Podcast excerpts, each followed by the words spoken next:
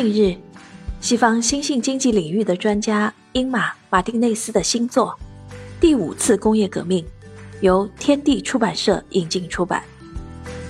该书以精彩的案例和动人的叙事，向人们展示了太空工业的辉煌前景，深入分析了太空工业未来发展的主要方向，同时也提出了许多令人深思的问题。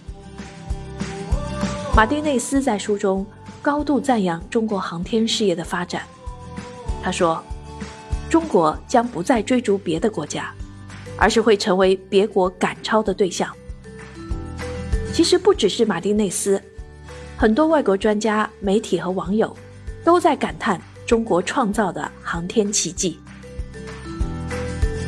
一九五六年十月八日，我国第一个导弹研制机构。国防部第五研究院成立，这一天被视作中国航天事业的起点。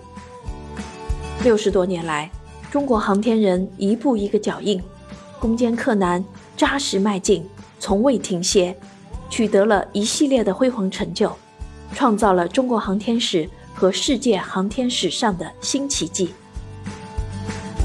中国的航天道路充满了辛酸和血泪，在西方的封锁下。中国航天只能选择自力更生。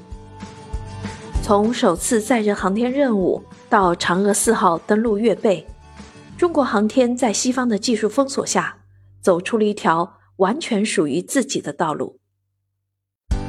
马丁内斯作为数字化先驱和人工智能科学家，曾被评为2018年改变数据格局的十大女性之一，人工智能五十强之一。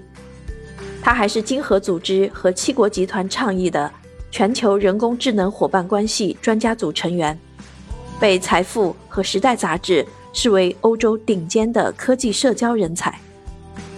他认为，除了正在进行和计划中的登月任务，中国还设立了其他多项任务，每一项都自主发展，且愈发敢想敢为。令人钦佩的是。中国的太空计划迅速而专注地发展到了今天显而易见的出色水平。人类没有翅膀，因而更需仰望星空。对中国而言，未来二十年必将是令人兴奋的二十年。中国计划二零二二年左右建成永久性空间站，二零二四年进行月球南极采样返回任务。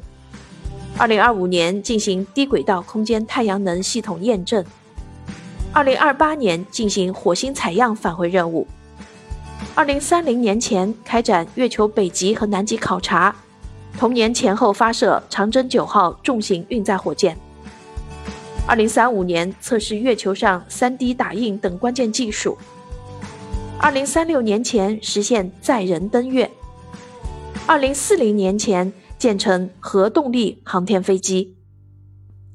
第五次工业革命一书中，作者介绍了目前世界各国在航天及卫星领域的发展状况，以及合作交流的情况，回顾了火箭技术的发展历程，记述了卫星技术对人们生活的影响，对地球上许多难题的破解，展现了空间站技术的不断发展，人们将进一步对月球。火星进行探测，将加快迈向太空的步伐。面对中国航天的宏伟蓝图，作者认为，到二零四九年，中国有望成为创新、人工智能、自动化和数字化的领先强国。外层空间的领导权也是其未来发展的重要目标之一，因为中国的太空计划。一直希望通过太空经济为国家创造财富。根据设想，2021年至2025年间，中国将完成平流层发电站的设计、建造和发射。到2030年，该电站将发展成一兆瓦的太空太阳能设施。2022年将建成三模块的天宫空间站，预计可以容纳三个人。并至少运行十年。此外，还要斥资九十亿美元建设独立的导航卫星网络。中国将不再追逐别的国家，而是会成为别国赶超的对象。好，今天我的推荐就到这里，感谢您的聆听，期待与您的下一次相聚，再见。